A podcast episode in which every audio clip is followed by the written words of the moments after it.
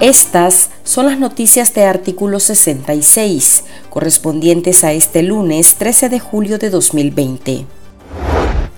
A dos años del ataque de civiles pro gobierno y policías del régimen de Nicaragua contra los estudiantes que se encontraban atrincherados en la Universidad Nacional Autónoma de Nicaragua, UNAM Managua, la dictadura envió a sus fanáticos a celebrar desde el interior del recinto la llamada liberación de la universidad, que no fue más que el plan limpieza que dejó como saldo dos víctimas entre la noche del 13 de julio y madrugada del 14 de julio de 2018.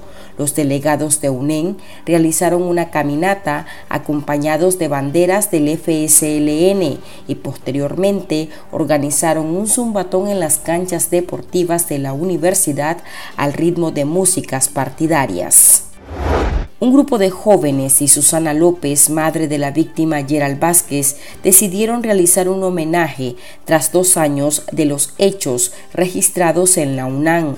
Menos de 10 personas se congregaron en ese punto para colocar una ofrenda floral en la Iglesia Divina Misericordia, cercana a la universidad, y aprovecharon para demandar justicia por los sucesos que iniciaron a registrarse en abril de 2018 por la crisis sociopolítica de Nicaragua. La presencia de estos ciudadanos llevó a que la policía desplegara al menos a seis patrullas a la zona para asediar el La vocera gubernamental de Nicaragua, Rosario Murillo, anunció en su monólogo en los medios oficialistas que como parte de las actividades conmemorativas previas al 41 aniversario de la Revolución Popular Sandinista, se elegirá a la Compa y el Compa Revolución, evento que será dirigido por la Juventud Sandinista en todos los municipios del país, actos que se harán en medio de una emergencia sanitaria por el COVID-19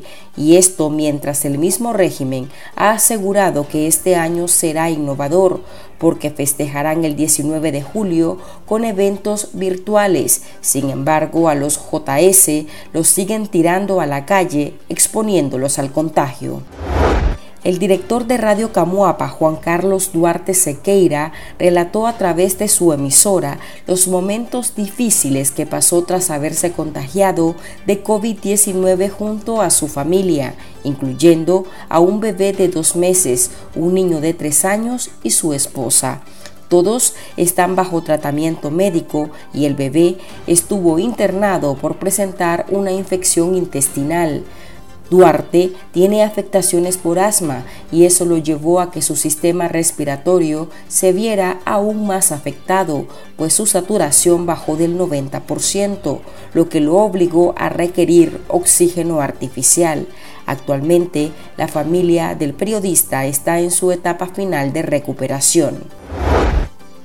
Estas han sido las noticias de artículo 66. Para esta y otras informaciones, visite nuestro sitio web www.articulo66.com. Síganos en Facebook, Twitter e Instagram y suscríbase a nuestro canal de YouTube. Les informó Marlin Balmaceda.